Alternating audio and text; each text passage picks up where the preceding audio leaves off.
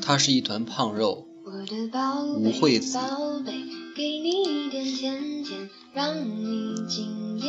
弟弟比我小十岁，是九五后出生的孩子。小时候脑袋很圆，身体也很圆，像一团胖肉。他很贪玩，也不爱写作业，学校经常请家长。弟弟每次翻开作文本，就说要削铅笔，一支接一支，磨磨蹭蹭能削满满一文具盒。刚开始我很相信他，会坐他旁边帮忙。用过铅笔的人都知道，铅笔尖、铅笔刀削得太尖，笔芯容易断，所以常常就是我弟用钻笔刀先削个基本型，笔芯露出来又不是很尖的时候，我拿一把小刀，桌上垫张纸，帮他一点点磨笔尖。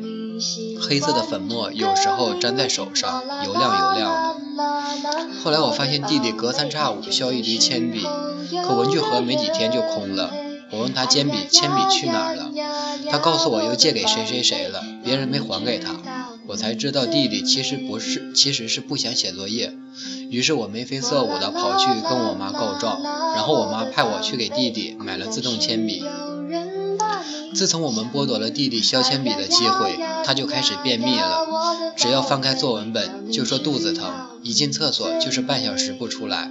我趴在门口听，什么动静都没有。有几次，我妈派我悄悄推门进去看，就见他撅着屁股，身体往前探，脏兮兮的胖手认真地抠着墙上的白瓷砖。其实墙上什么都没有。他发现你在看他，就立刻装出一副拉不出来，又很努力，而且很痛苦的表情给你看。这种表情我刚工作那会儿也用过，因为无法理解高大上、高端大气上档次和低调奢华有内涵，常常有种逼死我算了，谁明谁明白谁来写的心情。看什么都觉得世界充满了敌意。那会儿看着我弟因为拉得太用力，憋得通红的小脸，我就劝他拉不出来别拉了，擦完出来。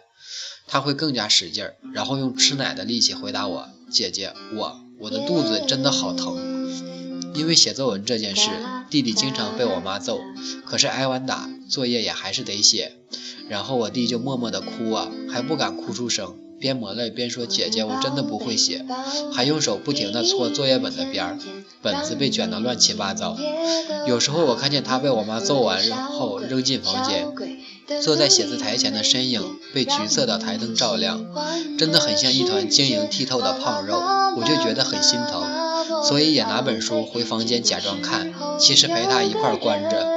我躺在床上翘着二郎腿念一句，他就趴在桌前写一句。那时候我最喜欢弟弟的作文题的类型基本都一样，比如我最爱的人，我的某某，我最难忘的一件事。每次我都让他写。我的姐姐长得很漂亮，眼睛很大。我的姐姐唱歌很好听，我很喜欢听。我今天和姐姐去溜冰，姐姐穿着溜冰鞋，像一只可爱的小燕子。她年纪小，反正也不懂，就觉得作文总算写完了，可以出去玩。我和我妈也很高兴。但其实大多数时候，她还是自己写作文，比如看图说话。有一次作业是自是弟弟自己独立写的，过了十多年，依然让我在任何时候想起来都觉得很好笑。书上有一幅黑白的图片，图上有条小河，河边有树，有很多小朋友在河边玩耍。作文要求是描写春天的景色。然后我弟弟是这么写的，虽然过去太久，我不能完全复述全文，但因为字数很少，所以差不多能记下来。看图说话如下：春天来了，小朋友们都在玩，小明在抓鱼。小红和小花在跳绳，小丽在扑蝴蝶，他们玩的满头大汗。我看到这一段话的第一反应是问他，图片上哪里看出来他们玩的满头大汗？我忘了弟弟是怎么回答的了。但是最让我难忘的是接下来发生的事情，因为我发现弟弟少写了一个小朋友。图片上那棵大树旁边还站了一个小男孩，没有任何动作。我就问他，这个小孩在干什么？弟弟看了一会儿，把作业本从我手里扯过去，埋头开始改。改完之后，我拿来看了一眼，笑哭了。修改如下：春天来了，小朋友们都在玩。小明在抓鱼，小红和小花在跳绳，小白在扑蝴蝶。他们玩的满头大汗。小刚在旁边看他们玩。小刚在旁边看他们玩，我一边笑一边拿着本子去客厅找我妈给他看。结果我妈说没什么好笑的，还说本来就是他在旁边看他们玩啊，还说我弟绳子的绳都不会写，说他听课不用脑袋用屁股之类的话。我转头看看我弟，他很认真，也好像不太理解我笑什么，我就不笑了。后来我仔细瞧了一眼作业本上的小刚，被画得胖胖的。真的是一个人远远地站在树旁，胸前还被画了三颗比例严重失调的纽扣，就像一团胖肉。我和弟弟住同一个房间，家里给我和他定做了一张木头的高低床，弟弟睡上铺，我睡下铺。每次睡觉，弟弟都是让我先钻到被窝里，确认我躺好了，他才爬上去，顺便关灯。因为开关的位置比较高，所以正好他爬上梯子能够得着。有时候他去上铺，我还故意去挠他的脚，为了躲我，他就加速加快速度，噔噔噔往上爬。我就像看了看到一颗长了双胖脚的肉丸子，很喜欢欺负他。但是这团胖肉好像从来不生我的气，成天喜欢跟在我后头。那时候高二谈恋爱还被称作早恋。我和一个比我大一级的男生恋得热烈，每天他都给我写情书。我们早晨约好一起到学校，放学一起去学校门口吃牛肉面或者炒米粉，形影不离。然后就被他妈发现了，因为有一天他上学不小心把电话本落在家里了，然后他妈妈就打电话到我家里跟我妈妈大吵了一架，说他儿子高三，我影响了他儿子的学习。那天放学回家，我妈就当着弟弟的面狠狠地骂了我一顿，说了很多至今想起来都很难听的话。弟弟吓得不敢吱声，我觉得很委屈，觉得妈妈根本不理解我，也根本不懂爱情。我心里还责怪她不相信我和那个男生的感情可以永恒。一气之下，我摔门就出去了。天黑啊，天很黑。我走出去大概不到一百米，我就蹲在地上嚎啕大哭。弟弟不知什么时候蹲在我旁边，他小心翼翼地拉了拉我的衣角，说了几句不像六岁孩子说的话：“姐姐，你别哭了，哭了对身体不好。你不要怪妈妈，她不是故意的。我不哭了，你想不想吃果冻？”我问他。外面很黑，我看见一团胖肉朝我点点头，然后一想到果冻，我也不难过了。后来那个男生喜欢上了我们隔壁班的一个短头发的姑娘，姑娘皮肤很白，声音很嗲，腿比我的细，我就和她分手了。